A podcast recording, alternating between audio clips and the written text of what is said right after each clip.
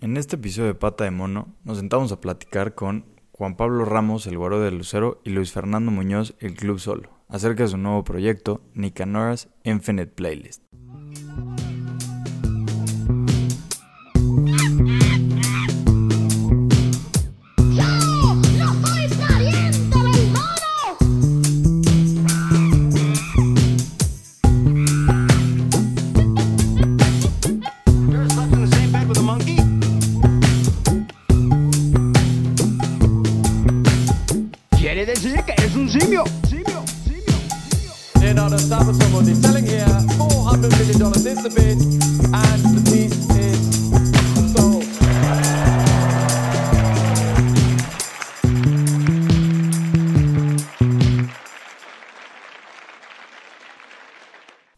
Y bienvenidos otra vez. Yo soy Diego Aramburu y estás escuchando Pata de Mono. Este lugar en el que platicamos de arte, cultura y proyectos chingones desde lugares diferentes y perspectivas distintas. El día de hoy vamos a hablar de un proyecto que está muy chingón. Y para eso traemos a dos grandes invitados, los dos creadores de este proyecto, a hablar un poquito más acerca de lo que es Nicanora's Infinite Playlist, la cual es una serie de microrelatos y dibujos digitales inspirados en puntos de la Ciudad de México que nos remiten a diferentes canciones indie de los 2000.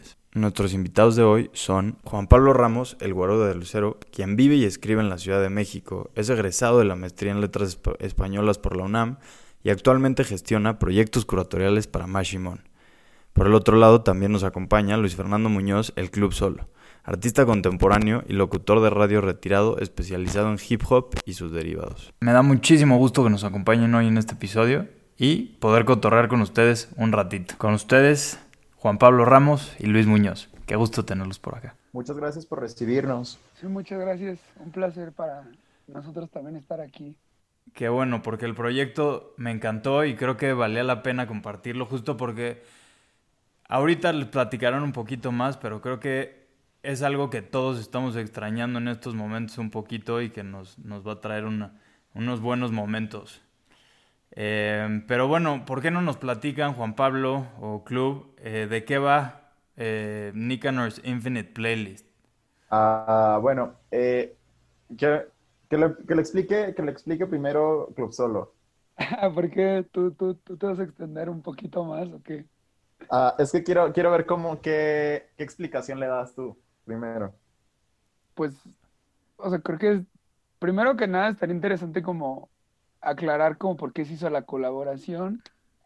Eh, o sea, Juan Pablo y yo nos hicimos amigos hace relativamente poco, pero como que hemos compartido muchísima música y mi obra, pues mucho tiempo antes de mudarme de Ciudad de México, hace dos años, siempre giraba en torno a la geografía de la Ciudad de México, ¿no? O sea, a la fecha sí puedo jactarme de conocer más o menos bien toda la Ciudad de México. Te puedes ir desde Milpalta hasta Tlalnepantla y desde Catepec, que no soy tan familiar con el nororiente, pero pues hasta Magdalena Contreras.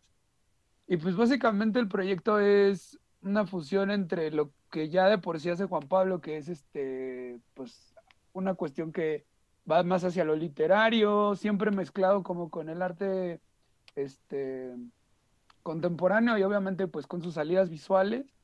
Y en mi caso particular, eh, pues la geografía, ¿no? O sea, como que eh, fusionamos estas dos cosas y la música en general no podría decir que es más de uno que del otro. O sea, quizás particularmente las canciones son del gusto de, Juan Pablo, pero al final del día yo escuchándolas al hacer esto, este, que le decía que a mí no me gustaba M83, M83 y o sea, lo peor es que me acabó gustando este, después del proyecto, pero...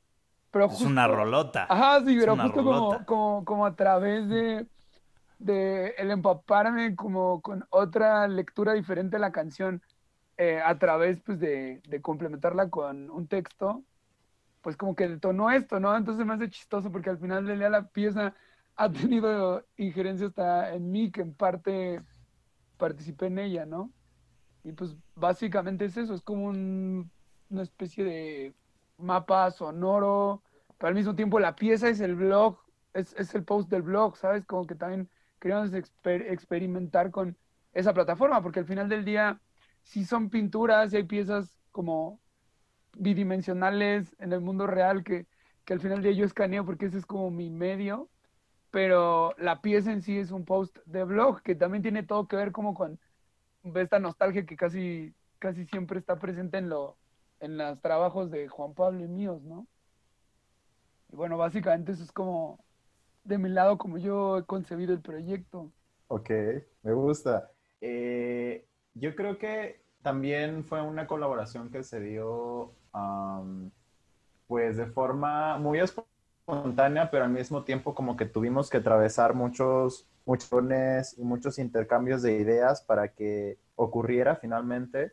Ah, yo creo que inclusive cuando, cuando conocí a, a Club y él me mostró sus fanzines eh, y me mostró sus dibujos, ah, no sé por qué yo siempre también lo vi a él, como una especie de crónica y en algún momento llegamos a hablar yo creo que de la crónica como género literario y que a él le interesaba escribir crónica también, ya no solo de la Ciudad de México, eh, yo creo que tal vez eso se quedó un poco grabado en mi inconsciente y también la crónica es un género que en lo personal a mí me gusta mucho leer y escribir. Y es una relación también un poco curiosa la que tengo con el género porque no es como, no es como que lo he formalizado porque nunca he escrito crónica para un periódico ni nada así, pero creo que siempre todo lo que voy escribiendo tiene algo de, crónica eh, y de desplazamiento por, la, por el entorno urbano o cuando, o cuando salgo de, la ciudad también me gusta como escribir sobre lo que veo en otras ciudades, en otros pueblos. Eh, y tal vez en ese sentido esa es la primera afinidad que tenemos Club Solo y yo y la que nos lleva hasta este punto. Em, estoy de acuerdo también en que la pieza es la entrada del blog, pero yo creo que también la pieza sin duda eh, comienza a partir de la playlist. y fue una playlist también que se da de forma muy pausada y como con, muchos, con mucha discriminación y con, mucha, eh, eh, con mucho escrutinio al momento de seleccionar las canciones. hubo muchísimas canciones más que me hubiera gustado incorporar, pero simplemente no las incorporé porque ya no tenían esa historia detrás y no tenían una dirección. Entonces, ya al momento de hacer una playlist de 18 canciones, eh, cada una de me tenía que remitir justamente a una dirección en particular, súper específica de la Ciudad de México, donde me pasó algo importante o donde no me pasó algo importante.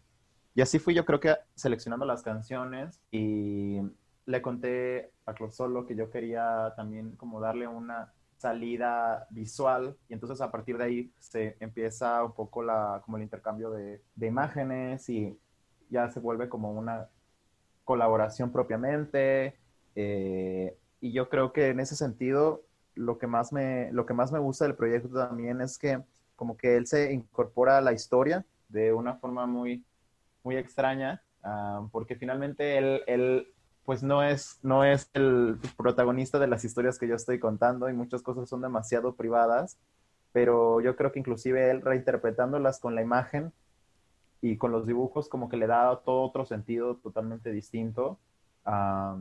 es quizá como que él empatiza también con lo que yo estoy contando, aunque no lo haya vivido o aunque no sepa ni siquiera quiénes son las personas que, a las que yo me refiero. Eh, yo creo que hay una, una forma en al final del día como muy, muy parecida de cómo nos relacionamos con la ciudad en la que vivimos, uh, cómo nos gusta también contar la historia que vivimos a través, la ciudad que vivimos a través de las canciones que escuchamos, pero inclusive no solamente fue por la, porque las canciones me gustan, sino también porque yo creo que al momento de seleccionar las canciones eh, fue un poco como vámonos por el cliché. Yo le había contado a, a Closolo que, que quería que, las, que la selección musical fuera como una especie de soundtrack de una película de los 2010 y él me soltó varios títulos que yo de plano ni siquiera vi, pero yo pensaba siempre como en 500 días con, sin ella, ese tipo de películas, Juno. con ella. Ajá. Sí. Juno, ese tipo de películas que también son muy recordadas, eran en su mayoría grupos indie. Inclusive las películas de Sofía Coppola tienen esa, ese encanto. Y Pues que además... simplemente el título, ni, o sea, Nicanora, Nicanoras Sí, ¿no? Playlist es de Viene de la Nican- película. Noras, ya sabes, pero pues mexicanizado. Ajá, ajá, ajá.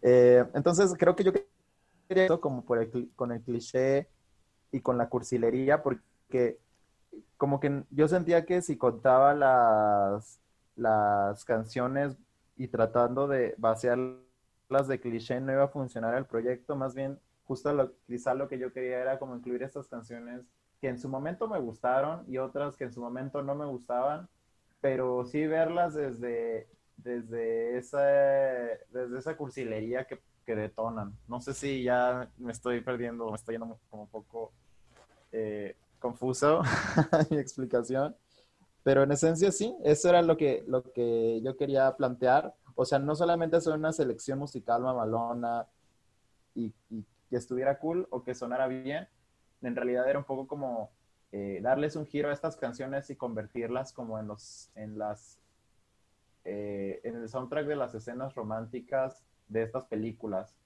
y al mismo tiempo pues de mi propia vida. Claro, y creo que este, justo esto que dices, eh, que hay muchas de esas canciones que a lo mejor no te gustaban en ese momento, pero creo que como el, lo importante o el núcleo es justo que estuvieron y para ti son como ese detonado, el detonador que te regresa a, a esos años, ¿no? Y este como mecanismo que existe que tú identificas esos sentimientos o los momentos que estabas viviendo con esas canciones y que después, como dice Club, eh, él al estar leyendo lo- los relatos y las canciones al mismo tiempo para sacar, hacer las salidas visuales, pues la acaba transmitiendo y creo que eso también al final lo vemos como tu vida interpretada por Club la acabamos viendo en cada uno de esos eh, pues, mapas, ¿no? Podríamos decirle. Sí, sí, No, es que justo se me hace como que también las calles de la ciudad, igual que las canciones y como cualquier tipo de pues producto cultural, al final del día son como receptáculos de memoria, ¿no? O sea, muchas veces siento que la desconexión con un producto cultural ni siquiera, o sea, cuando incluso ya trasciendes prejuicios y ese tipo de cosas, a veces el desconecte con ciertos productos culturales es literalmente una falta de conexión, simplemente hasta como justo el hecho de que no poseas una memoria eh, en común con una canción, ¿no? O sea, porque pues, digo, por eso a todo mundo hay canciones que, pues, a pesar de que digas, no sé, como, digo, quizás una mentalidad un poco medio de niño de secundaria, de, ah, ya solo escucho este género musical, ¿no? Pero, o sea, gente que dice que justamente solo escucha un género musical, siempre va a escuchar alguna canción que, se, que, que salga de ese género musical, ¿no? O sea, e incluso también en la misma ciudad, ¿no? Por más que frecuentes una cierta zona de la ciudad, cualquier zona tiene como el potencial de ser como un, un depósito de, de, de memoria de cierta manera, ¿no? Entonces, como que también, ahorita que justo Juan Pablo decía que la estética de estas películas, que justo yo puedo decir como, no, pues es que yo no tengo nada en común, ¿no? O sea, pero me venía a la mente una, una, una exnovia mía que le fascinaban las novelas como Young Adult de, de John Green, de que, este, The Fault in Other Stars y Paper Towns y, eh, bueno, son los nombres que me acuerdo, ¿no? Uno que creo que se llamaba Eleanor and una cosa así. Entonces, como que hice clic, ¿no? Al final del día como con esta, esta imagen que quería construir Juan Pablo como, como que en automático, ¿no? Como que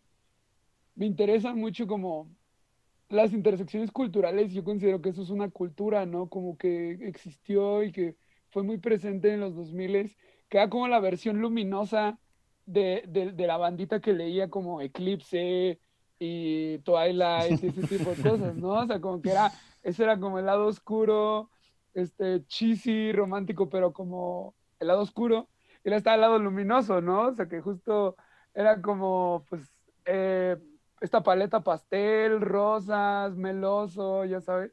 Y se me hace como muy interesante a mí particularmente eso como pensando en la cultura del 2010, ¿no? Sí, que además, no sé si a ustedes les pase, pero como que de repente cae el 20 que eso es hace Sí. 10 años, ¿no? Que, y, y- y que de todas maneras, como dices, como estos productos te, te hacen sentir lo que fue antier, ¿no? Casi, casi. Sí, o sea, realmente también una cosa que me llama la atención es que la selección musical creo que incluso es algo que, que Club Solo señaló que no que se sentía un poco también distanciado era la cuestión de la colonia Roma. Eh, básicamente yo crecí como crecí como adulto, digámoslo así, en la colonia Roma.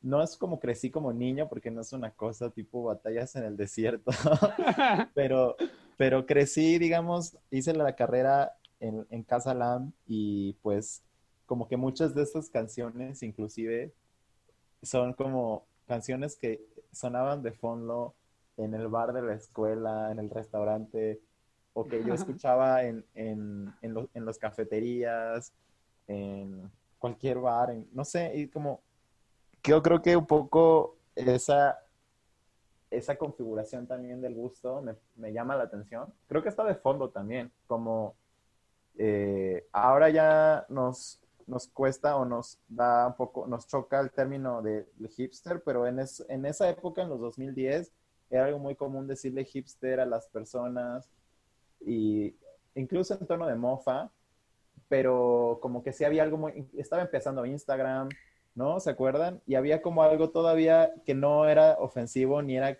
cursi aún del todo de, de lo hipster. Y creo que también en ese momento, pues yo empezaba a estudiar en la colonia Roma y empezaba a sentir cierta afinidad, un poco por el lugar en donde estaba, eh, de, escuchar esas canciones, algunas me gustaban eh, y algunas yo las encontraba por mi cuenta. Entonces yo creo que eso también fue afinando cierta sensibilidad en mí de escuchar ciertas, cierta música. O sea que como que desde, desde los 17, 18 años yo leía Pitchfork y leo Gorilla vs. Bear y leo Stereogum y estoy al pendiente como de, como de ese tipo de música. Eh, y amo, cómo estás preparando tu revelación de yo fui un hipster, ya sabes de que... No, no, no, no, no.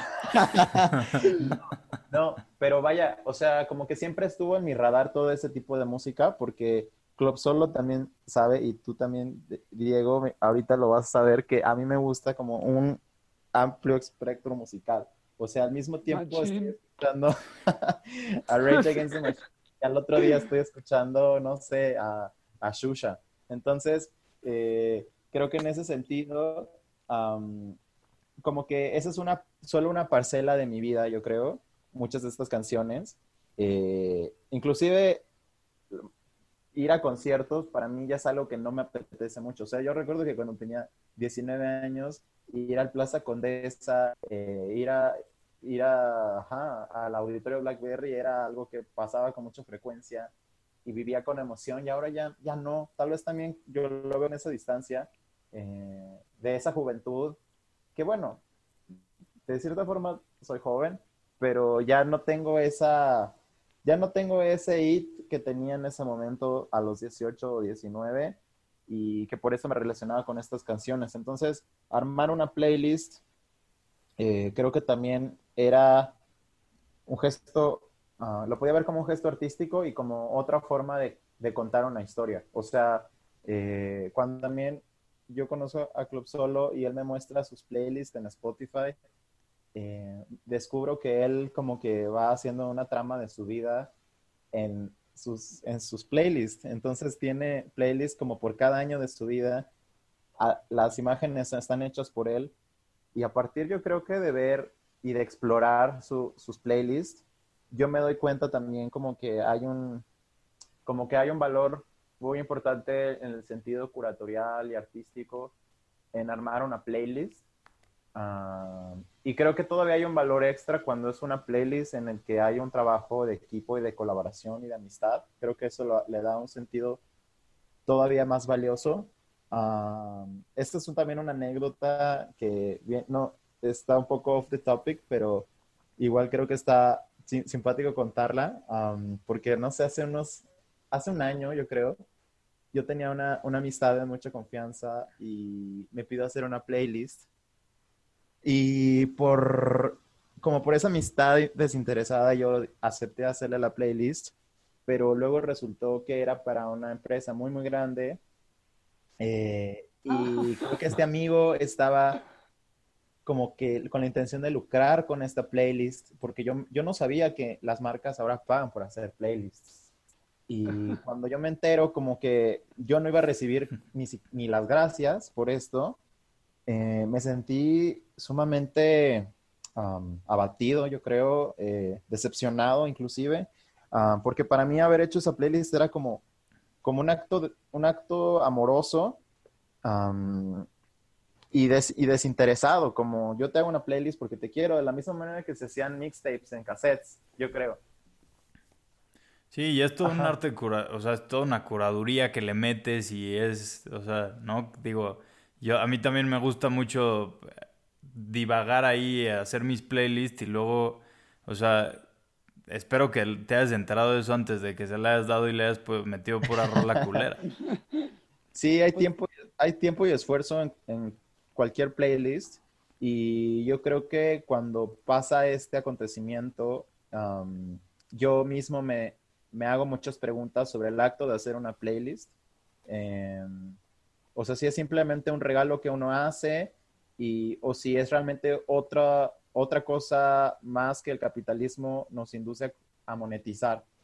Entonces, dentro de esa línea de pensamiento, a mí me gusta mucho inclusive la idea de una playlist autobiográfica porque no hay mucho que monetizar ahí. O sea, yo no puedo llegar con esta empresa y decirles, oigan, les vendo una playlist de las canciones que me marcaron a los cinco años.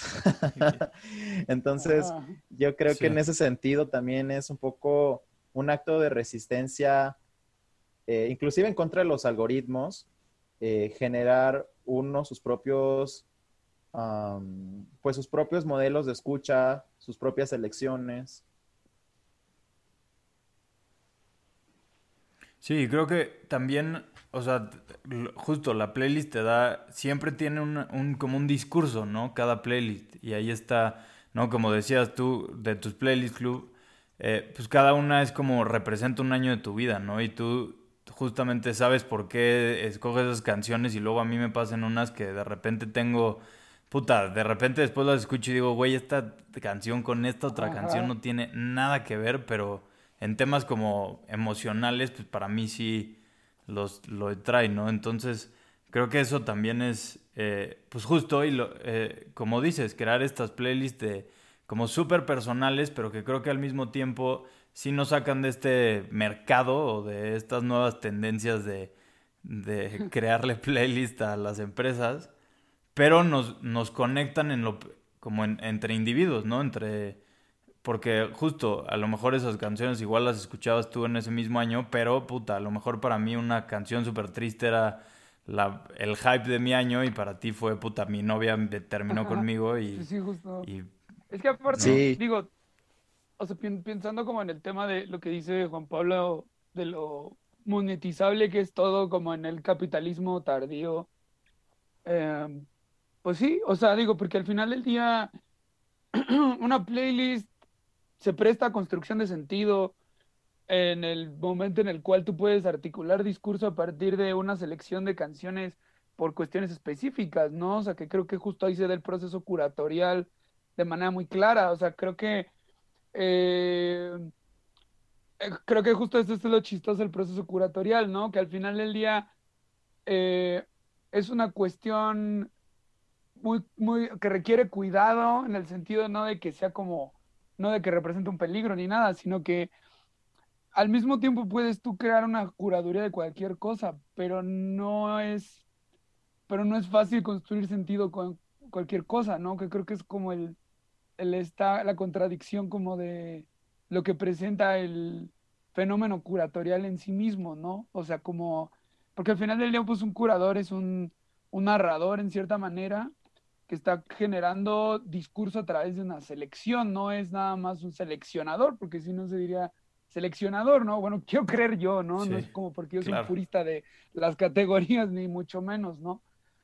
Pero, pues sí, o sea, creo que, creo que también la, la, la, hay cierta tendencia con esta cuestión de el, el, la monetización de absolutamente todo, que justo en esa línea yo mismo, se me hace curioso que lo diga Juan Pablo, porque no, no lo habíamos discutido de esa manera tal cual, pero también yo he recurrido mucho a mi lenguaje más personal en mi producción últimamente, porque ya estoy como en un punto en el que digo, o sea, realmente el único espacio donde puedo estar como conmigo mismo y mi producción es pues como conmigo mismo, por estúpido que suene, no sé si me explico, o sea, eh, de hecho he recurrido a producir como con soluciones que utilizaba cuando iba en preparatoria, ¿sabes?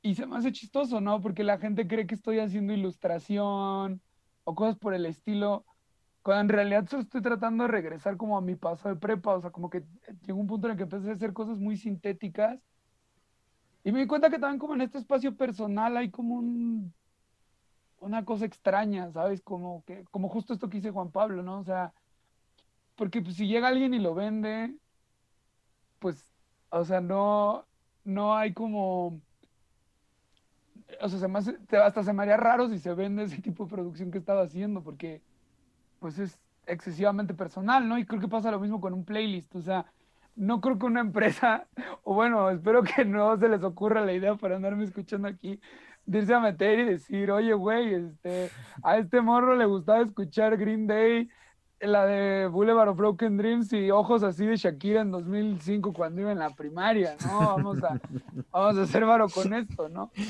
Entonces como que creo que en ese espacio personal como pues es es un limbo infantil porque además no es realmente nuestra infancia, o sea, es una reconstrucción de nuestra memoria de nuestra infancia, ¿no? O sea, como que este trabajo de pensar como niño siendo un adulto me ha ayudado también un chingo como a pues producir cosas raras, no te puedo decir que sienta que esté progresando que esté llegando a ningún lado, ¿no? Pero Sí, pero también porque luego tenemos esa noción de que el progreso siempre nos va a llevar a algo, ¿no? Como este mito Sí. del progreso y que a lo mejor ir- ni para allá es la, la salida, ¿no? O sea, creo que también va por ahí Ajá, lo que sí, dices. no, no es como que quiera ir a, a más adelante, ¿no? O sea, como que llega un punto en el que dije, puta madre, ¿a dónde voy? Eh, Sí. a- o Sí, ¿para qué, no? ¿Y O para sea- qué? Ajá.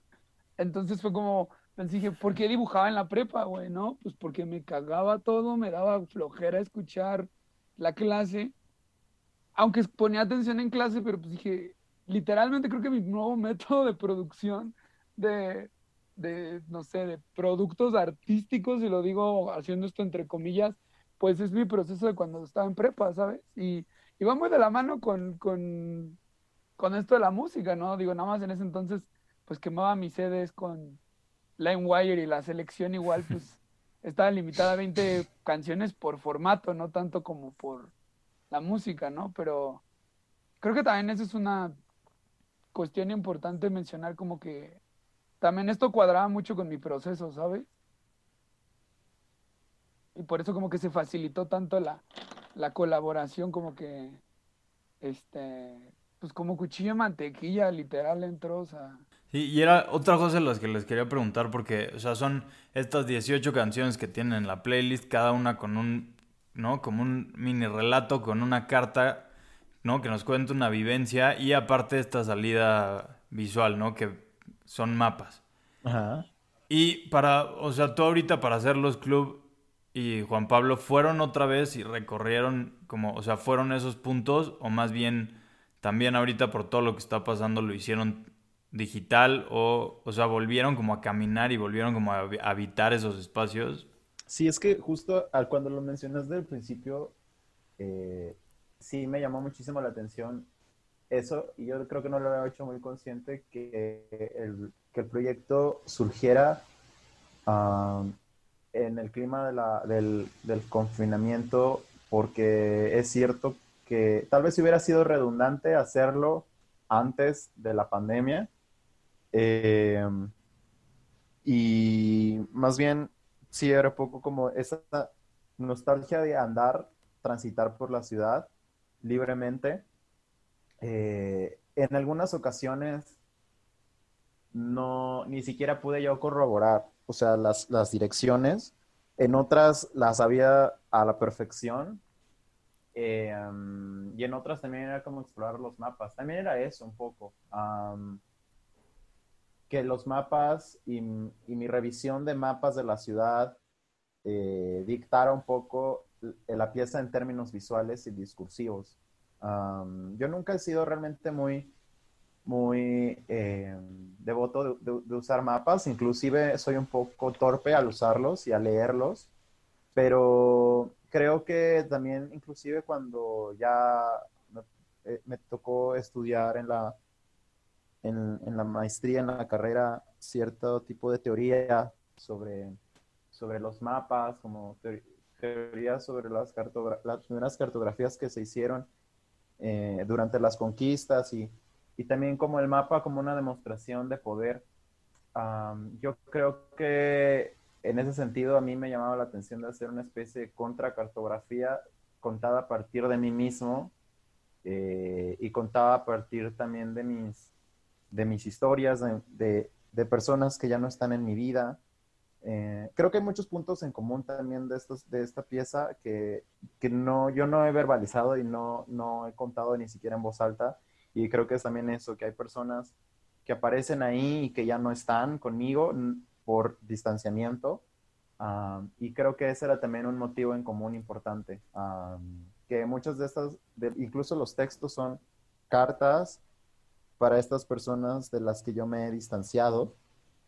Eh, y no con el afán de, de traer a una cierta nostalgia, tal vez es um, un poco aceptar um, o aprender, a, aprender a trabajar cierta ausencia o cierto duelo um, de personas de las que yo creo que ya ni siquiera estoy en la mente de ellos y un poco decirles Mm, que, sigo, que sigo pensando en ellas y que, y que tal vez el pasado es difícil de olvidar.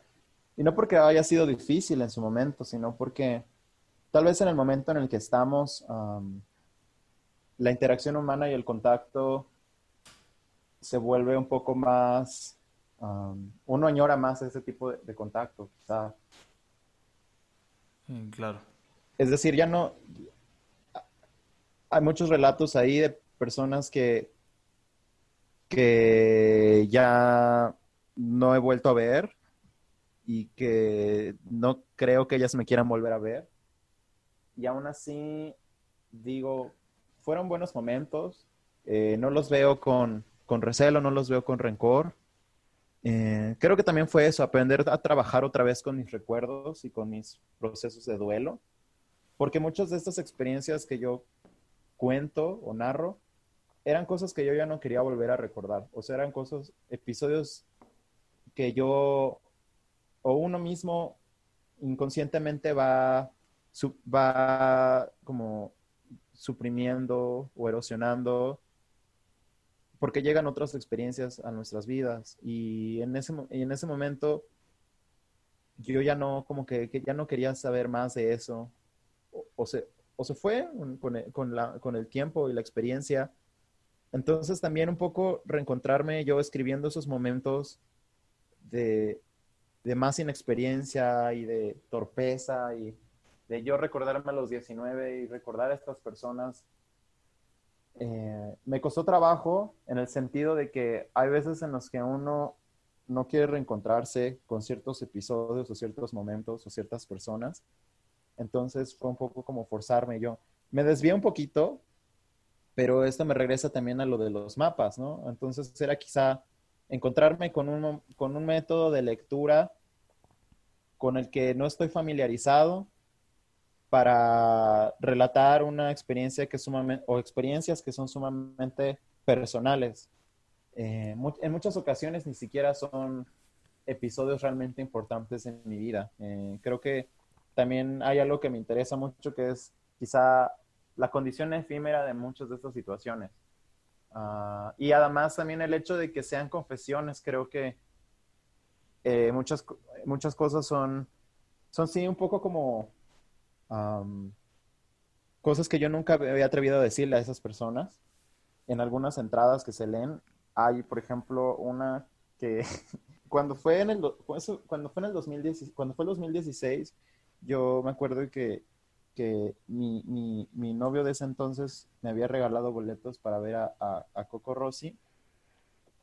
Y yo tuve un ataque de celos y, y, me molesté mucho y, y, lo, terminamos, terminamos y le dije como que ya no quiero verte, que no sé qué.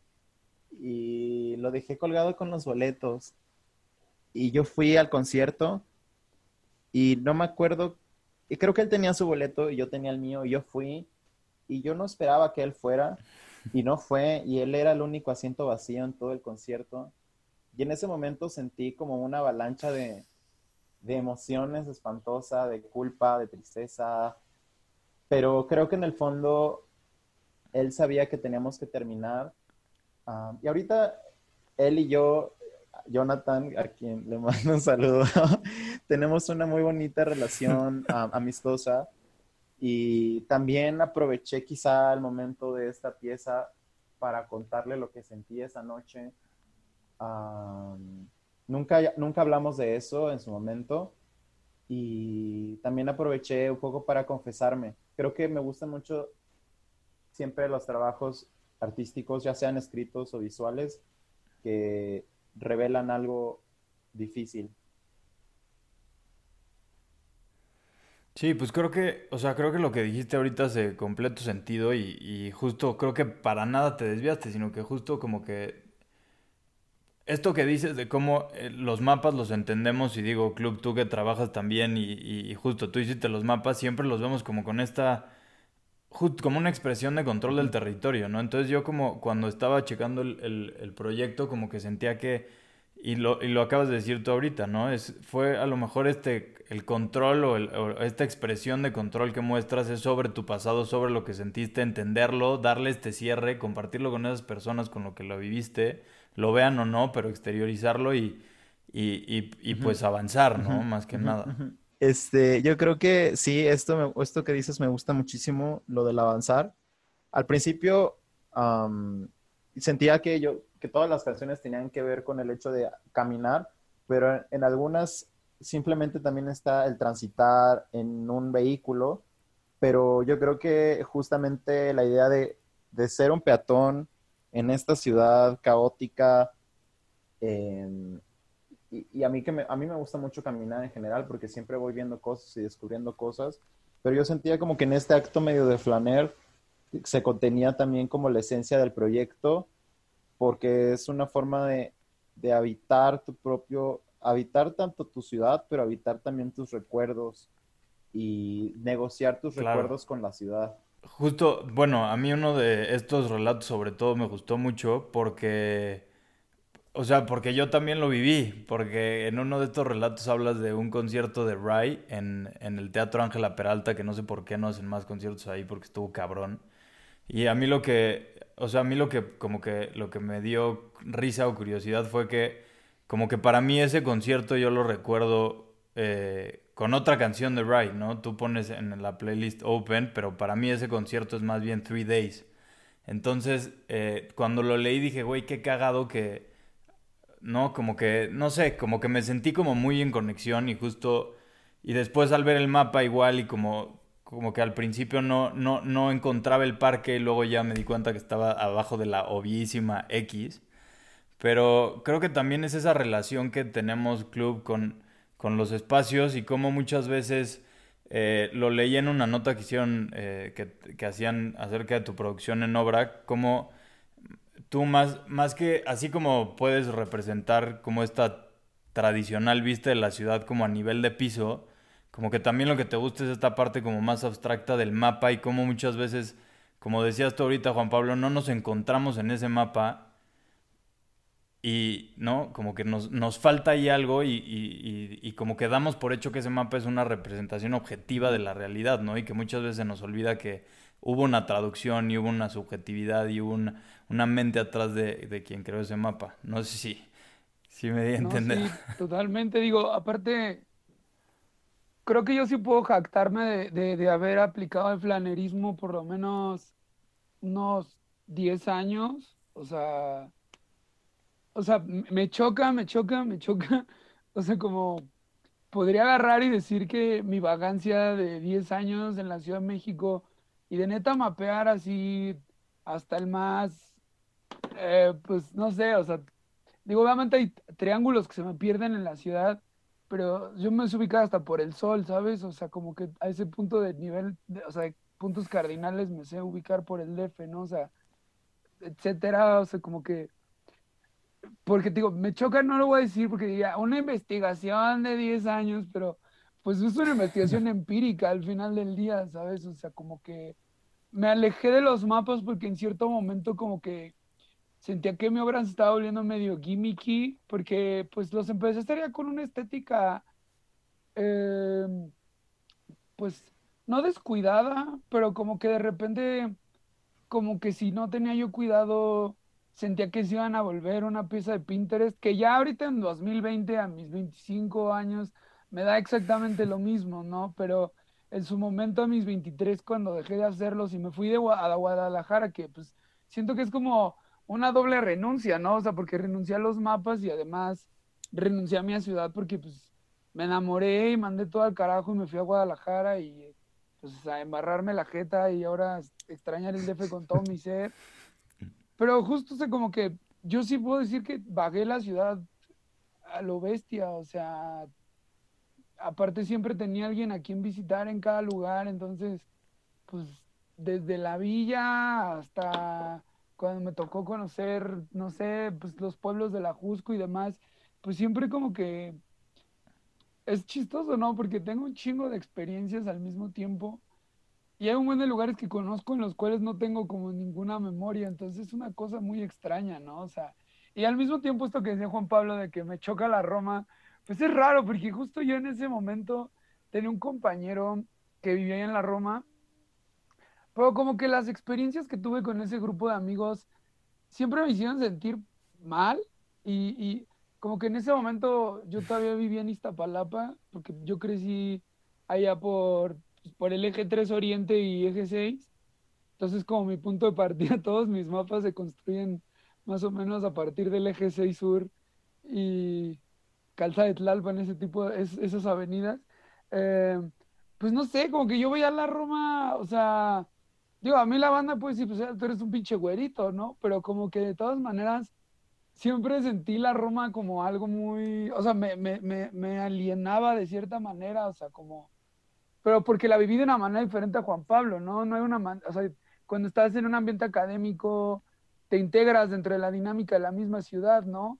No es lo mismo a pues, irte a, a, hacer bolita en un departamento pisteando con unos güeyes jugando videojuegos, hablando de pendejadas, ¿no? O sea, como que son ambientes diferentes, ¿no? No hay, no, no necesariamente, digo, puede ser una, una dinámica de integración con tus amigos en algún lado, pero en mi caso particular me alienó la gente con la que me relacioné y pues el hecho de no estar como en una dinámica escolar, como sí me pasó en la del Valle, que fue donde estudié mi primaria, secundaria y prepa, eh, que mucha gente puede decir pinche colonia de viejitos y dentistas, ¿no? Pero pues eh, como que se me hace muy interesante estas diferentes relaciones, ¿no? Y hablando con gente te vas topando que hay gente que su centro de la ciudad es la Nueva Santa María, ¿no?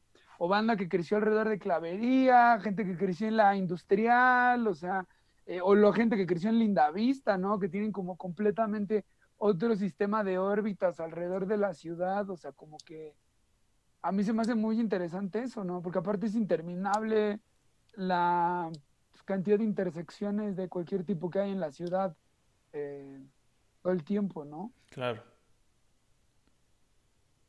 Sí, totalmente. Creo que justo esa, y que es algo muy padre que, o sea, todas las, como lo acabas de decir ahorita, tu visión de la Roma es una, la de Juan Pablo es otra, la mía es otra completamente diferente y, y creo que lo, lo, interesante es estos puntos en los que como que lo intentamos, no, no juntar, pero sí como experimentar o, o ver cómo fue para, para alguien más. Y, y justo eh, igual, eh, lo, algo que les quiero preguntar es si Ahorita pues todo está siendo digital y, y, el que sea por el blog también entiendo que pues, tiene toda esta lógica de experimentar y además como que sea algo que no se pueda, pues no sé, como que pueda ser tan absorbido por el sistema y se acabe vendiendo como las playlists que casi te bajan, Juan Pablo.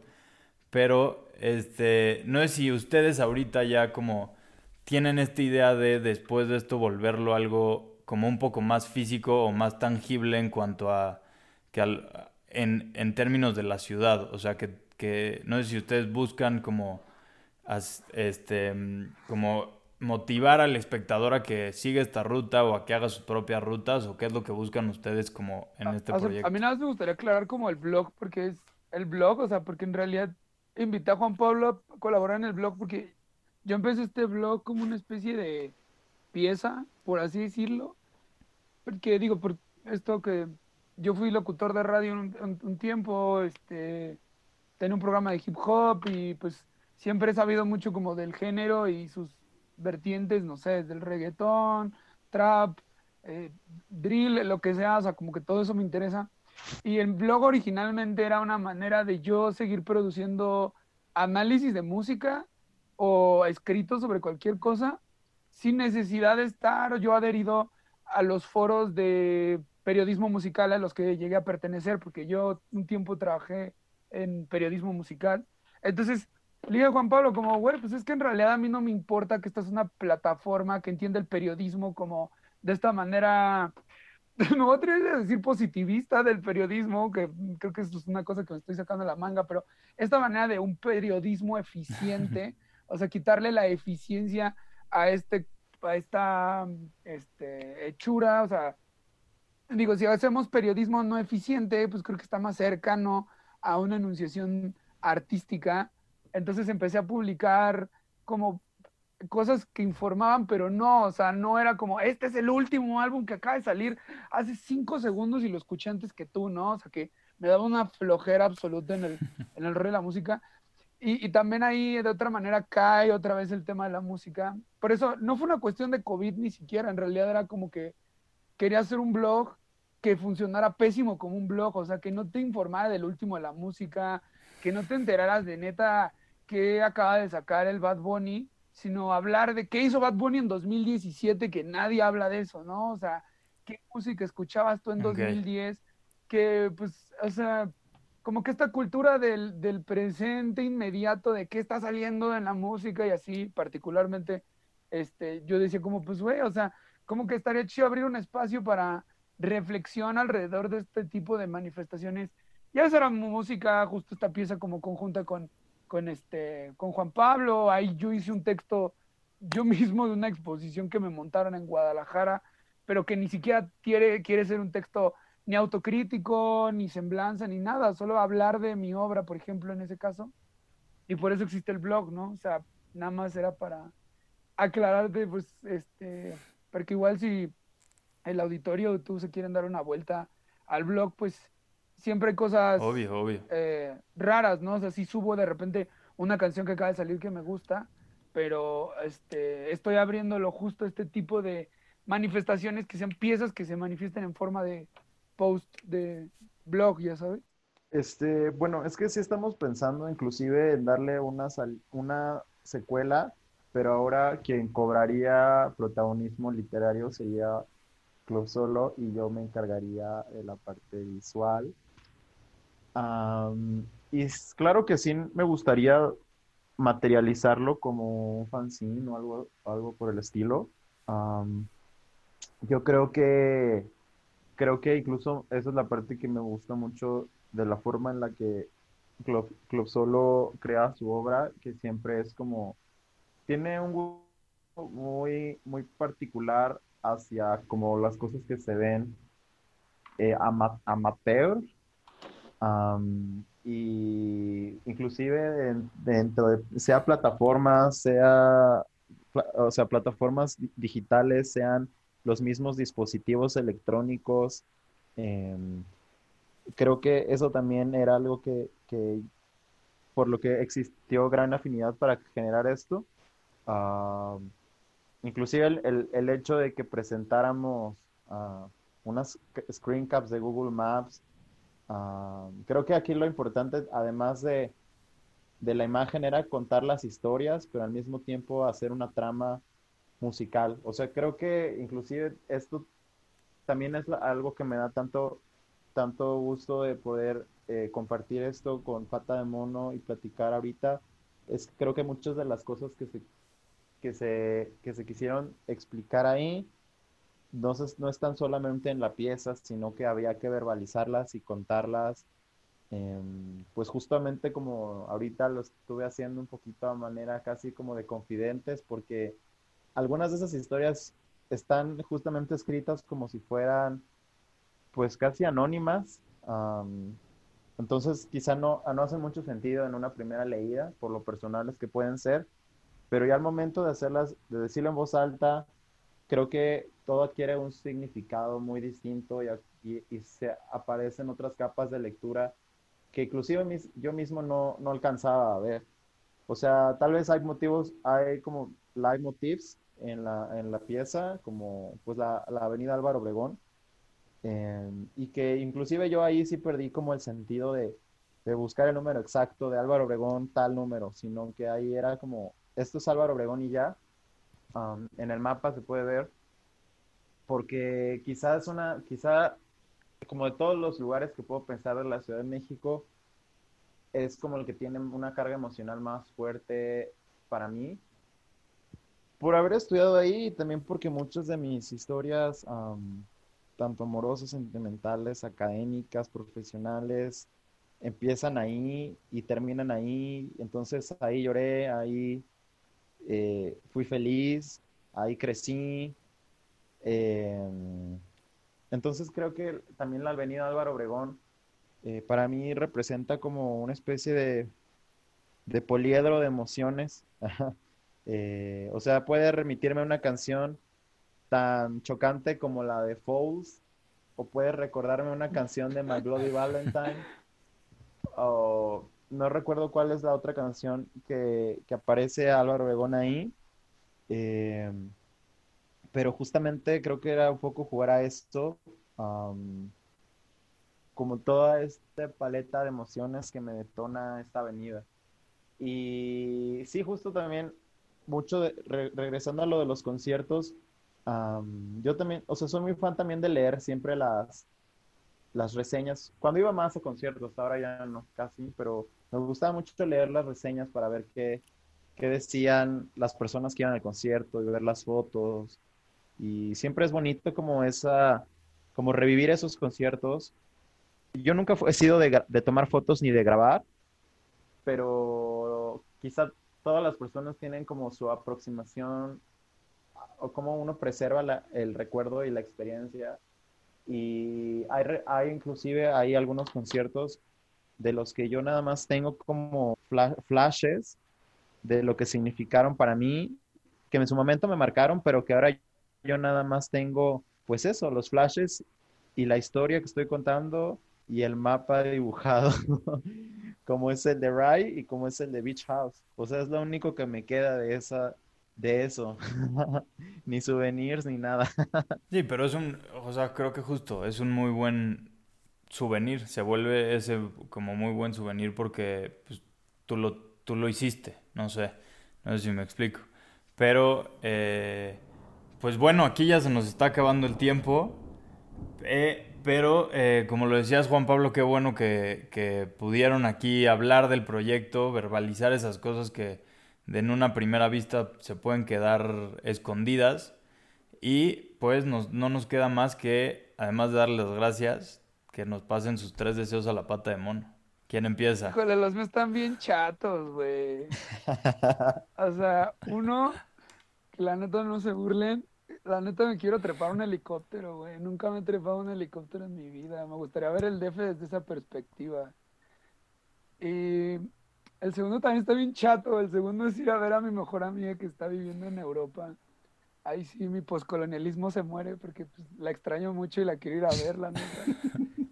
y mi tercer deseo, que es el más frito de todos, sería poder ver el pasado. O sea, no, no viajar, pero por lo menos, no sé, o sea, como que ver, no sé, pinches Avenida 5 de Mayo 1928 algo así, o sea, como, o el, tranvía Tlalpan sobre la vía que antes era calzada de Tlalpan, bueno, sobre lo que era la pinche vía del tren hacia Tlalpan, eso, o sea, como tener esa, poder ver el pasado, es como mi deseo que ojalá me lo cumpla. Aguas que siempre traen, traen truco, ¿eh? Cuando los cumple. Hijo. Los, Pero bueno, los míos, Juan Pablo. Eh, creo que lo, así, lo, lo más inmediato que deseo en, es- en este momento es, um, creo que el primero es ir a la playa um, antes de que se acabe el año. El segundo es eh, tener el libro de Mariah Carey, a regresar a semáforo amarillo.